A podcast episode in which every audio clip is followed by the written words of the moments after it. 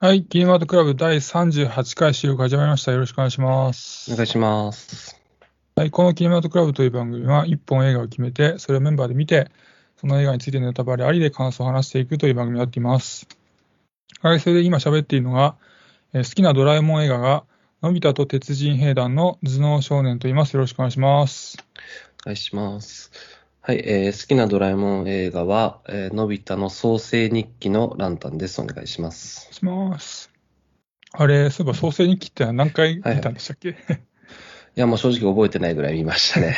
もう、ね、だいぶ見てます。子供の頃からなんで、うん何何十回と見てるでしょうね。まあ、100回近く見てんじゃないかな、下手したら。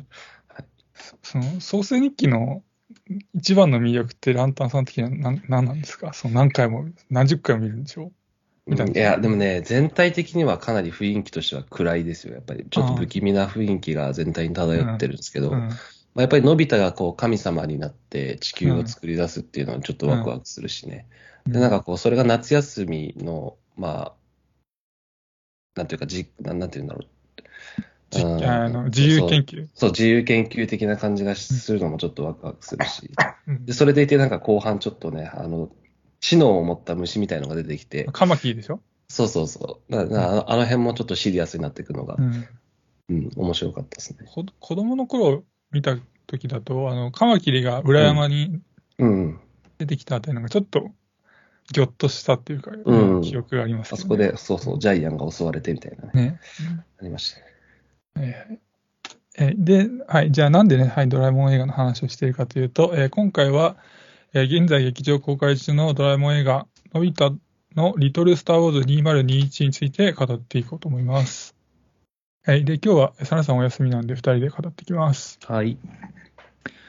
はい、じゃあまずあらすじから映画 .com からです。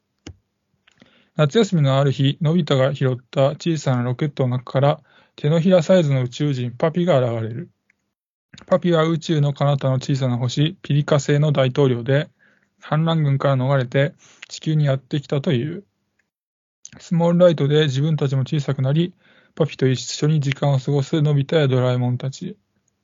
しかし、パピを追って地球にやってきた宇宙戦艦がパピを捕らえるため、のび太にも攻撃を仕掛けてくる。責任を感じたパピは一人反乱軍に立ち向かおうとするが、点々点っていうものになってます。はいえードラえもんの長編映画41作目で、1985年に公開されたシリーズ6作目、映画ドラえもんのび太のリトルスターウォーズのリメイクになっています。うん。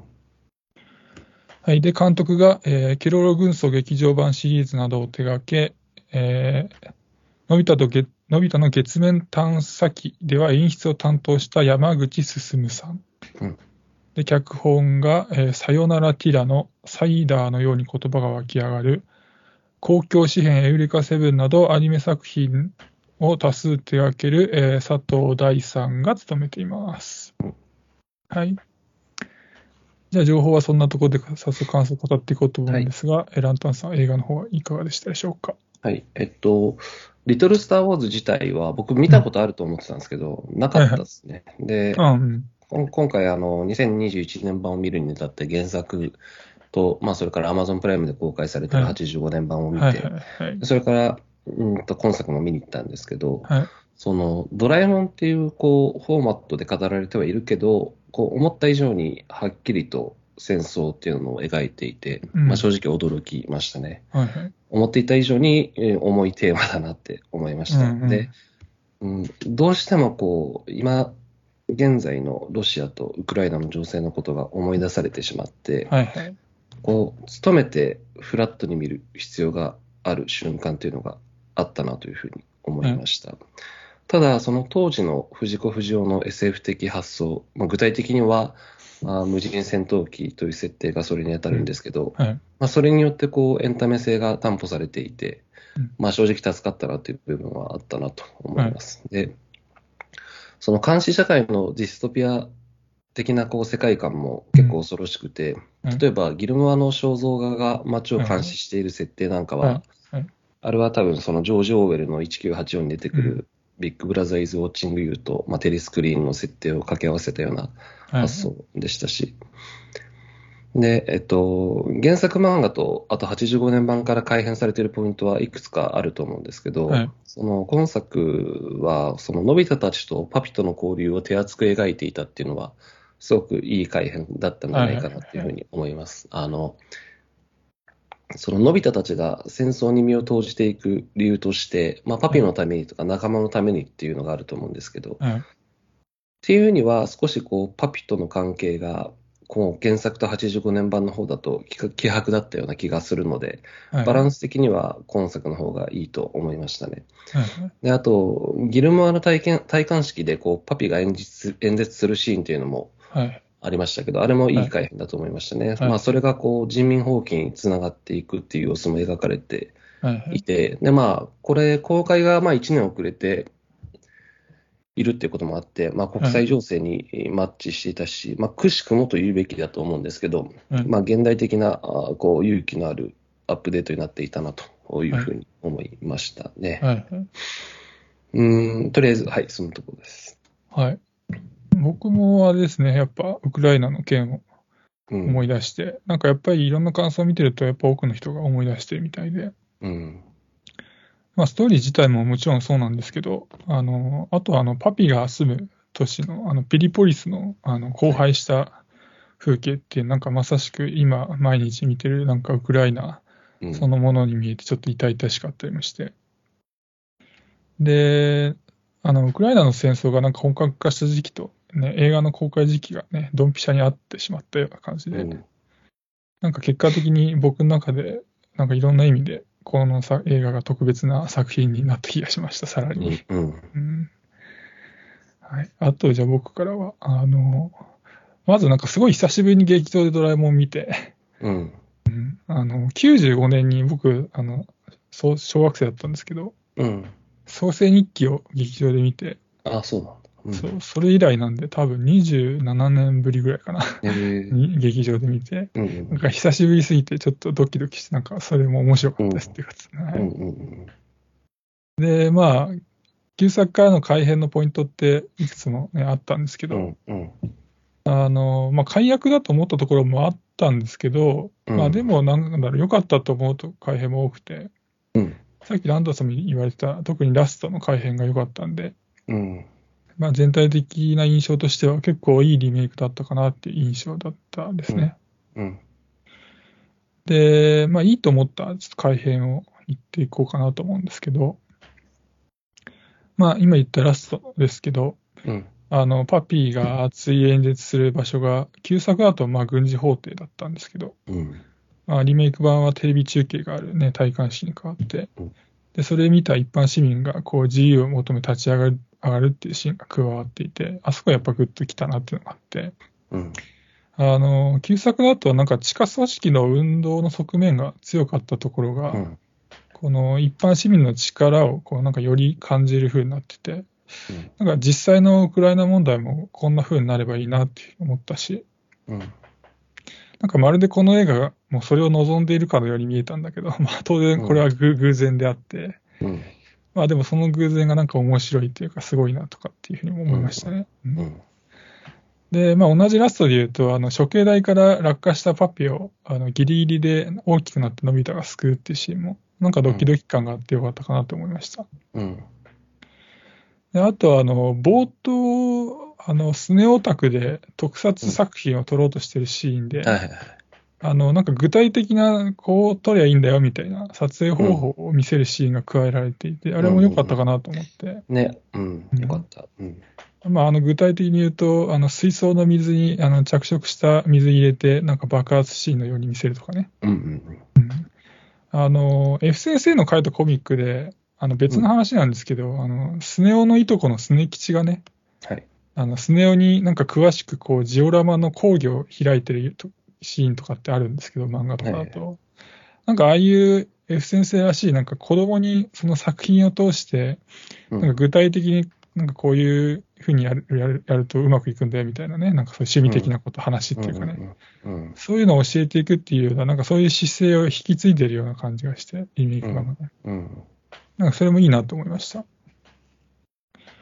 で、あとは、あの、前半スモールライトで、小さくなったみんなが、あの、スネ夫の作ったジオラマの中に入っていくってシーンがうん。今回あって、うん。あれはなんか大人の僕が見てもワクワクして好きなシーンでしたね。うん。で、あとは、あの、ピリポリスに向かう宇宙船の中で、うん。あの、スネ夫が恐怖からいじけるシーンがありましたけど、はい。あれが、あそこであの旧作よりもよりもこう明確に、あの、なんかみんなと同じことができなくても、その今、僕がこう私ができることをこうう精一杯やればいいんだよっていうようなメッセージを打ち出してて、うん。まあその辺はなんか今っぽくてよかったかなと思いました。うん。うん。うん。であと最後に、あの、リメイク版のオリジナルキャラクターの、あのパピのお姉さん、ピーナうん。って言いましたけど、うん。まあ、彼女の存在が割と作品の中で機能してたかなと思って、うん。あの、ピーナの存在によって、なんか旧作では描かれてなかったパピの弱さがね、うん。表現されていた感じがして、うん。なんかパピに人間味が出てよかったかななんていうふうにもちょっと思いました。うん。はい。えー、まあ、いいと思った改編についてはそんな感じですかね。うんあの、特撮を撮るシーンなんかは、まあ、思いっきりグリーン、グリーンバック的なね、ねものが出てきてたし、あとやっぱ水槽のシーンなんかも、うん。ね、思いっきり特撮で使われる手法だしっていうことを考えると、あの、旧作とかの方だとね、思いっきりこう発火装置みたいなのを思いっきり爆発させたりしてましたけど、はいはいはいはい。ね、あんな、あんな、まあまあ、アニメなんでいいんですけど、はいあれよりかは、まあ、具体的にそう、どういうふうに作るかっていうのを見せて、はいこう、子供にもより現実的うん。であるっていうところは、すごくいい改編だなというふうに思いましたね。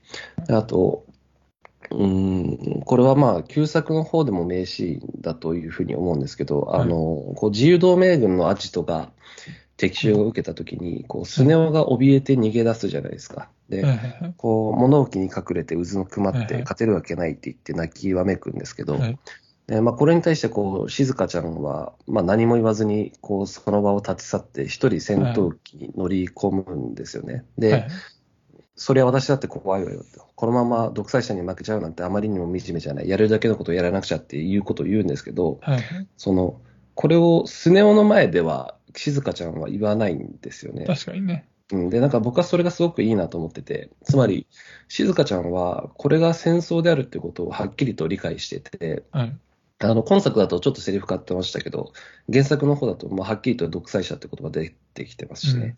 で、死ぬかも、これが戦争であるってことは死ぬかもしれないって時こともはっきりと理解してて、で、その時には誰も責任を取ってくれないと分かっているから、こう、スネ夫に何か無理強いしたりとか、奮い立たせようとしないっていうのは、はいこれは、あの、原作85年版、そして今作でもやっぱり名シーンだなというふうにはいはい。思いました。で、この静香ちゃんの言ったやれるだけのことをやらなくちゃっていうセリフに加えて、今作で新たに追加されたシーンで言うと、まあ、さっき、あの、頭脳少年さんからも言及があった場所に書かれたと思うんですけど、あの、はい。のび太がパピに対してかけた言葉で、はいその僕は頭も良くないし、不器用だし、度胸もないけど、何か一つくらいなら君にできないことでもやれるかもしれないっていうシーンがあって、はいはいはい。これは僕も素晴らしいメッセージだったなと思いますね、はい現代的で。うん。で、あの、その改変シーンで、あの、基本的にはあのいいところばっかりだったと思うんですけど、はいはい。ちょっと細かいところで僕が気になった、はいはい。でもすごく大切なシーンだったのになと思ったのが一つあって。その、のび太たちの生活圏に追っ手がやってくるじゃないですか、パピの手が、はいはいピシアの。はい。で、こう、初めてそこで敵襲を受けるシーンになるわけですけど、はい。あの、原作と85年版の方だと、あの、ジャイアントスネ夫とデキスイ君が、まあ、実際の大きさのままその敵襲を受けるんですね。はい。で、こう、大きな石をジャイアンが投げつけて、はい。はい。まあ、ピシアの、あの、大きな戦艦を撃退するっていうシーンになるんですけど、はい。はい。今作だと、あの、スモールライトで小さくなってね、あの、スネ夫が作ったジオラマにラジコンカーで乗り込んでるとこ、はい。はいあ乗り込んで遊んでるところに、こう、敵襲を受ける、みたいなシーンに変わってるじゃないですか。はいはい。僕はここはちょっと改変するべきじゃないポイントだと正直思ってて、はいあの、大きな石を投げることで、敵のその大型艦を撃退できたっていう実績がある。その子供でもなんとかできるスモールな、あーこう、敵なんだっていうことが分かってるからこそ、はい仲間のためにっていうふうに奮い立つことができて、はいで、スモールサイズで実際に戦地に行くと、それがついに私、仕事として実感されるっていうのが、うん。その緊迫感を生んでる、生んでいたと思うので、その、戦争のリアルな恐怖を先に味わっているんですよね、今作の場合は。まあもう、そのスモールサイズで敵からのこう襲撃を受けて、それをげその、その、なんていうか、まあ撃退はして、直接的にしてないわけですけど、はいその戦争のリアルな恐怖を先に味わってしまってるんで、で、そんな彼らが子供だとはいえ仲間のために立ち上がるっていうのは、僕はさすがにちょっと無理があるうん改変だったんじゃないかなっていうのがちょっと気になりましたね。はい。なるほどね。確かにね。言われてみればね。うん。うん。それはそうかもしれない。うんちょっと気づかなかったけど。そうそう、やっぱりあそこは大きいジャイアンたちがなんとか撃退できるレベルだっていううん。ところを見せておく必要があるし、ジャイアンたちの心境的にもやっぱそこが大きいと思うので、うんうん改変すべきじゃないポイントかなはいと言いつつちょっと思いました。はいはい。それ以外に、あの、ランタンさんがさっき言ってた、あの、スネ夫のあ物置で泣いちゃってるシーン。うん。静香ちゃんが、まあ、立ち去るわけですけど、はいあの、原作とか、旧作だと、まあ、普通に立ち去るんですけど、リメイク版ってなんか靴揃えてませんでしたっけ、スネ夫の。あ、なんか、スネ夫の前にこううん靴を置くんそうそう、揃えですよね。て。そうそう。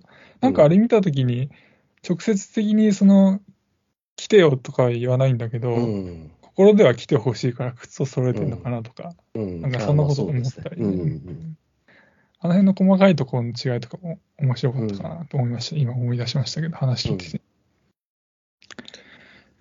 で、まあ、解約、さっきね、か解約って言っていいのかな、なんださんさっき言ったのは。まあ、もうちょっと、ああああした方が良かったじゃないかっていうポイントね。うん。うんって言われてましたけど、まあ僕も、あの、まあ今回、リメイク版いい好きだ、好きだし、いいんです、いいと思う改変いっぱいあるんですけど、まあ解約かなって思った改変のポイントも、まあそこそこあって、ちょっとその話じゃあついでにしていこうかと思うんですけど、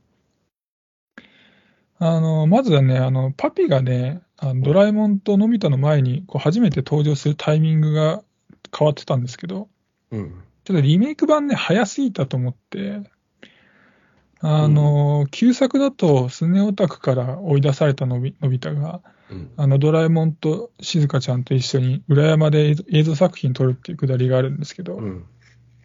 リメイクはすごくカットされてて、うん。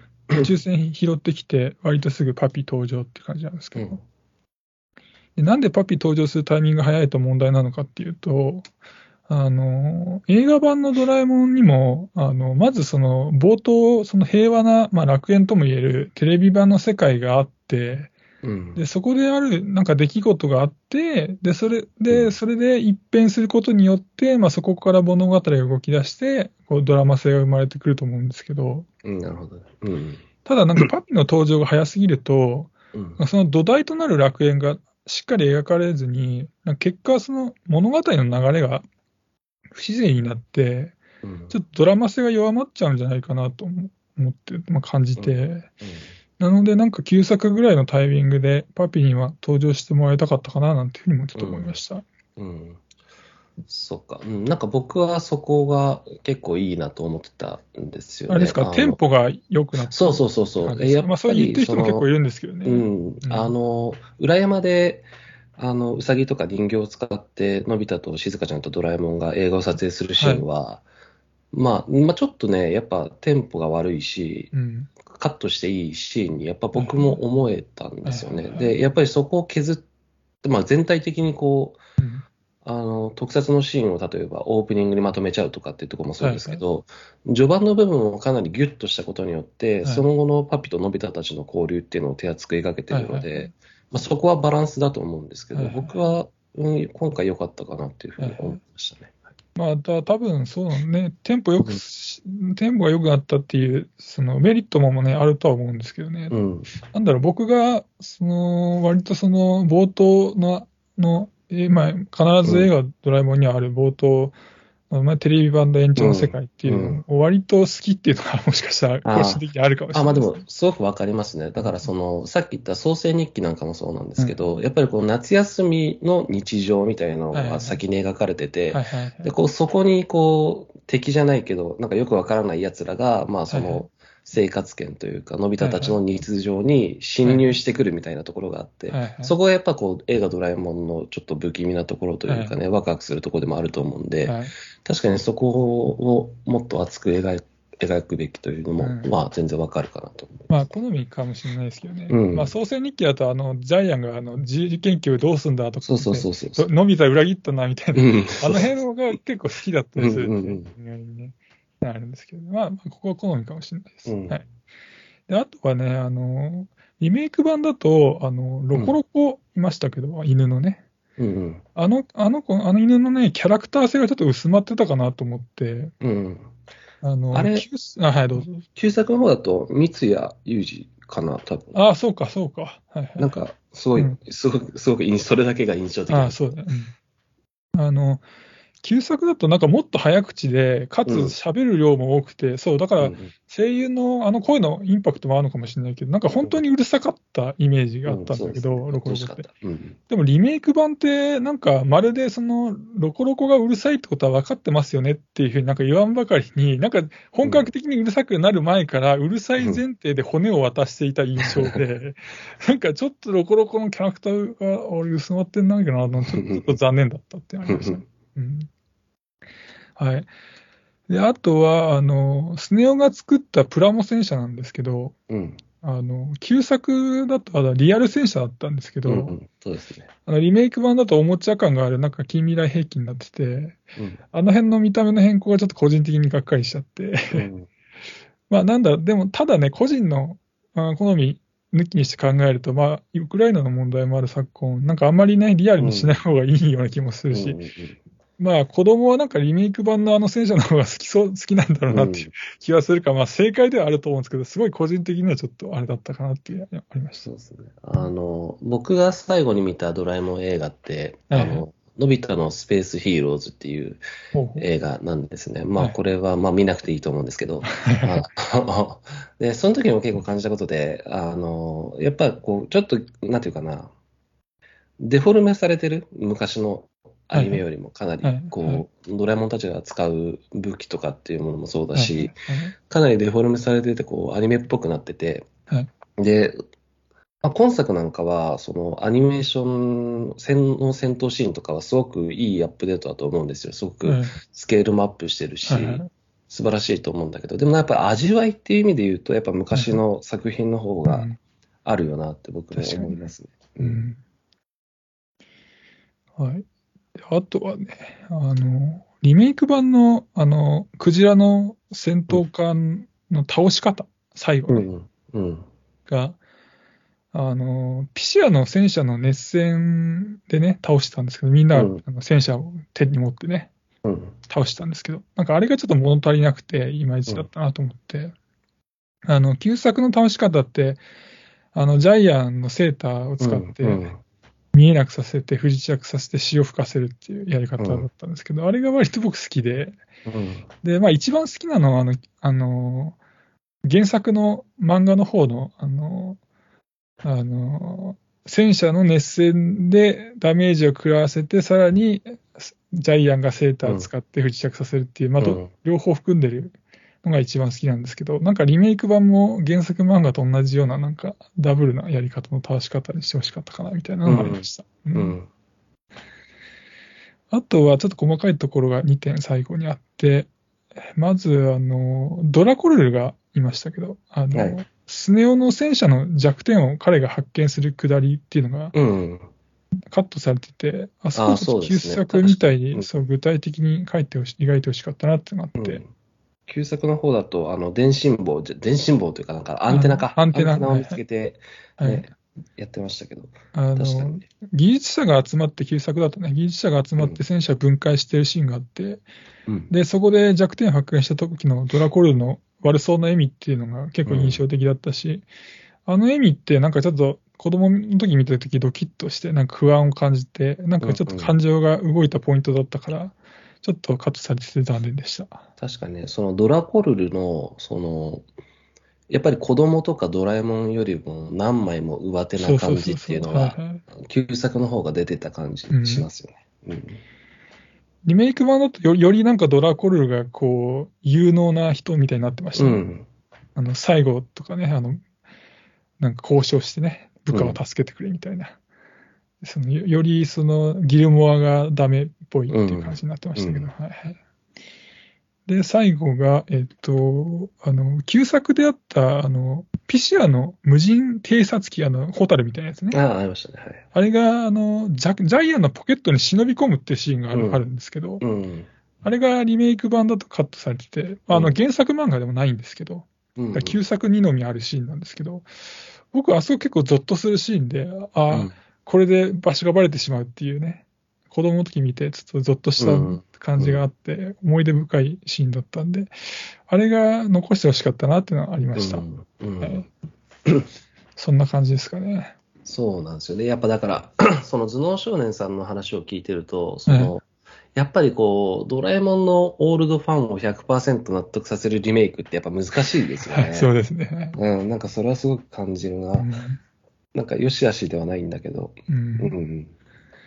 まあでも、確実にいい改変もあたくさんあったし、まあ、うんやっぱりね、ラストがね、いいとね、うん。まあ、それ、それ以前に何かいろいろ細かいちょっとあれってなっても、やっぱ印象が良くなりますからね。うんうんうん。だから全然僕は良かったと思いますけど、このリメイクは。あの、旧ドラだと毎、うん毎回なのかな、ちょっとわかんないけど、あの、武田鉄矢とか海援隊の歌が入るじゃなはいいですか。はいはいはいあの、。創世日記だと、さよならにさよならだし、はいはい。今回、あの、旧作の方のリトル・スター・ウォーズだと少年期ですよね。はい。で、今回、あの、ビリー・バンバンが心ありがとうっていう曲歌ってましたけど、あれはどうでした？頭脳少年さん的に。ちょっとね、あんまり記憶に残ってないビリーバーあ本当ですか？あの、エンディンうんグテーマの、あの、ヒゲダンのユニバースはすごい記憶に残ってて、うん。あっちのユニバースの方はちゃんとなんか歌詞もあってて、まあごめん、あの、ヒゲ、あの、なんだっけ、ビリー・バンバンの方全然思い出せないんだけど、ユニバースの方は歌詞もちゃんとなんか物語に沿ってるし、単純に曲としてもメロディーも良くて、うんあれは良かったですけどね。うんで、あと、あ、そうだな。なんか、鬼滅の刃を、の映画をね、こう、見に行った時にも感じたことなんですけど、はいはい。もう、なんかこう、2年ぶりぐらいに、こう、素晴らしい映画体験をしたなと、僕は個人的に思ってて、はいはい。やっぱりこう、ドラえもんっていうだけあって、週末に行くと家族連れが多くいて、で、うんその子供たちってこう、上映が終わった途端に思い思いに感想を語り出すんですよね。なんかそれが、なんかね、すごくね、あの見終わった後にあったかい気持ちになったし、うん、なんか個人的に素晴らしい映画体験になったなと思いましたね。うん。で、あと、まあ、そのさっきゾン少年さんが言われてた、その、この映画を見てやっぱりロシアとウクライナの情勢を思い出す人がいるっていう話なんですけど、はいその、前に、あの、ほの暗い水の底からの回で、はいはい。その、小中理論っていう話をしたと思うんですけど、はいはい。で、その小中理論を提唱している小中千秋さんという人が、そのうん、自身の著書の中で、はいその、人間同士とか国、民族同士の憎悪とか、暴力、殺人、戦争は、その現実に明日にも起こりうると覚悟を強いられているっていうふうに語っているんですね。で、ホラー映画っていうのは、その現実の恐怖に対する心のリハーサルだっていうことを、その小中千秋さんは言っていて、はい。で、これは裏を返せば、その現実の恐怖が身近にある場合には、それはリハーサルとしてはもちろん、そのエンターテインメントとして作用しないっていうことだとも思うんですね。はいはいで、これっていうのは、そのやっぱり今回の映画にも同じことが言えると思ってて、うん。そのドラえもんっていうフォーマットの中で語られるものであったとしても、はいその戦争というものを扱った今作を、やっぱりエンタメとして楽しめてる僕たちっていうのは間違いなく幸運だなっていうふうにうん。やっぱり思って、うで、その今作がその現実の情勢とうん。マッチしてフラットに見られなかったっていう人が、まあ多分多いはい。っていうことは、間違いなくそれはその戦争の足音っていうのが前よりもはい僕たちに近づいてるっていうことの証だなって思って、やっぱね、なんか見てる最中、ちょっと何とも言えない気になる瞬間はありましたね。うん。うん。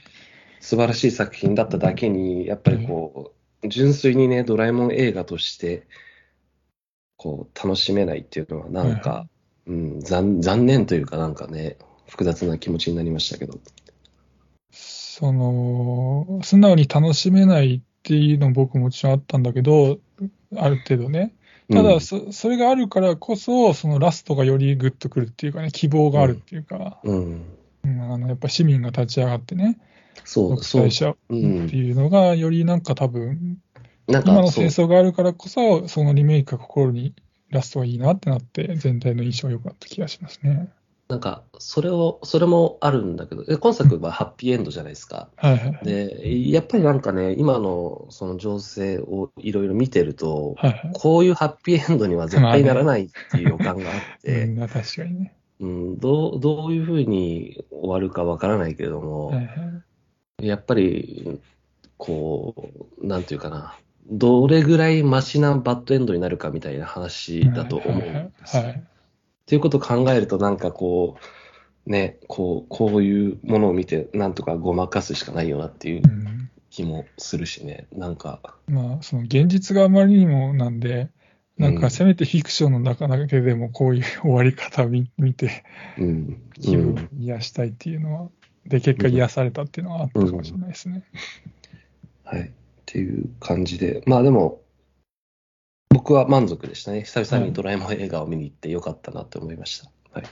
ランタンさんはどれぐらいぶりだったんですか？劇場で。だから、スペースヒーローズがあれ、いくつ、うん、大学生、高校生かな、はいはい宇宙英雄記。それはあれですか、旧作の古いドラえもんを見て、あドラえもん映画面白いなっていうんで、じゃあ、劇場で新作のドラえもんを見ようっていうような感じなんですか？いやいや、そんな、あ大学1年生の頃か、あの、そんなノリじゃなくて、多分、それこそ春、ん？春休みとかだったと思うんですけど、その、高校時代の友達と、なんか暇だから映画見に行くかって言って、ああ、ドラえもんやってるから、まあ、みたまには見てみようっていう感じで行ったんだと思うんですね。で、まあ結構がっかりして帰ってきたんですけど。じゃあ、その頃はまだ旧作とかその見てないっていう？うん。多分全然見てない頃。ああ、なるほどね。うん。やっぱり、ランタンさん、ランタンさんってだから世代的には、すそんな別に旧作世代って感じじゃなくて、割と新しい作品の方が世代っちゃ世代じゃない？旧ドラの末期の頃じゃないかな。うんかなんか、ワンニャン時空伝とか多ああ、な分、るほどね。じゃあ、なんか、その辺の感じだと思いますけど。そうか。じゃあ別にシンドラー世代ってわけでもないか。そっかうんで、まあじゃあその、それぐらいのランタンさんが見てもやっぱり旧作の方が面白いって感じなんですか、やっぱドラえもん映画は。うん。あ、でも、あの、南極カチコチ大冒険はうん結構好きでした、ねああ、なるほどね。で、まあ中には面白いのあると、うん新作。そうそう。でも、やっぱ大魔教とかはね、去年見て、やっぱ面白かったし、あ、それ旧作で？うん、旧作の方ああ、で。なるほどね。うん。やっぱ雰囲気的にはね、うん。旧ドラの方が僕は好きですね。全体の、うん、なんかこう、全体に漂ってる雰囲気というか、やっぱアニメーション自体もやっぱ昔の方が好きだなと思います。はいはい。なんか僕がね、その旧ドラの方が好きなのって、もちろん思い出補正もあるんだと思うんですけど、一番、一番かな、まあ結構大きいのがあるのが、ポイントとしてあるのが、あのドラえもんの立場が違うんですよね、旧ドラと新ドラって。そのうん。旧ドラだとドラえもんって結構保護者感が強いんですよ、うん。のび太の。なんだけど、ど、新ドラって結構友達っぽい立ち位置になってて、うんうんうん。あそこがね、あんまりしっくりこなくてね、今作も映画の方も、あの、旧作だとドラえもんが、あ、のび太が泣きつくじゃないですか、ドラえもうんん最初に。うん。追い出されちゃったよってあ泣きながら何言ってるか分かんないけど、ドラえもんには分かるみたいそう、な察しててくれるっていうね。そうあの辺もだからなんか、ね、あの親感っていうかね、うん。保者感あるし。だけど今回、あリメイク版の方ってなんか結局、えーのび太は、まあ、半分省かれてるような感じなんだけど、ドラえもんはなんか一緒になんだかんやで、すねのところで やってて、で、うん全部終わった後、なんかだ、なんかね、ごめんごめん。んみたいなね。優しい言葉かけるんだけど、やっぱりちょっと保護者って友達なんだよな、これってなっちゃうのがね。そこが引っかかったりしてるポイントではあるんですけどね。うんはい。あの、なんか今回のリメイク良かったんで、なんか海底祈願城か。うん。リメイクとかも早く見たくなりましたけどね。うんうんうん。あ、え、もう来年のが決まってるってことですか？あいやいやいや、全然決まってないですけど、ああ、そういうことか。うん。なんかそのリメイクされる流れあるじゃないですか、人気作うんうんうん鉄鉄人兵団もリメイクされたし、あとなんだっけ、だ大魔教であすかね。そうとかね、いろいろ人気作が。うん。あなんか今回もね、あの監督の、えーっと、誰だっけ、山口、山口進さんか、が、あの、監督やりませんか？って言われて、あの、か海底祈願所どうですか？って言われたらしいですよ、最初に。あ、そうなんだ。なんだけど、監督の方が、あの海底祈願所ってあの、服が揺れてるシーンが多いらしいんですよ、なんか。うん。あの、海にいるじゃないですか、基本。うん。常に服が揺れてるから、あれを描くのは大変だから嫌だって言って、で、こっちになって、あとなんかその、バギーちゃん、バギーがいるじゃないですか。うん。バギーが最後ね、あの、入っちゃって、あの、口の中に。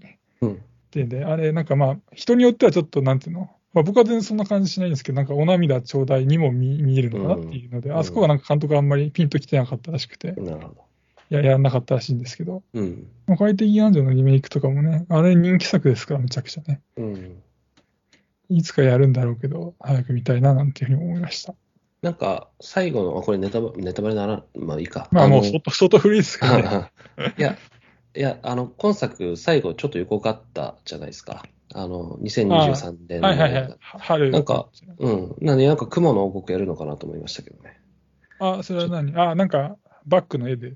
バックの絵というか、あまあ、月もあったけど、雲雲の上だったから、はい雲の王国なのかなってちょっと思いましたけど、どうでしょうね。雲の王国のリメイクも見たいな。うん。あれも面白いんだよな。ラストがね、結構衝撃っていうかね。いや、僕、雲の王国見たことないんですよ。え、あ、そうなんだ。そう、あだから僕、そう、僕はまだ楽しみを届ける。結構面白いですから。今の時期見ると特に面白いかも。なんていうかあ本当です、か？その、うんやっぱ青空に雲がっていう、あの雰囲気、季節感がね、暖かくなってきた時期の方が楽しいかも、なんか雰囲気。うんうん。うん。じゃあ、ぜひ見てくださいということで。じゃあ、今日はこの辺大丈夫ですか？はい、大丈夫です。はい。じゃあ今日はこの辺にしておきます。ありがとうございました。失礼します。ありがとうございました。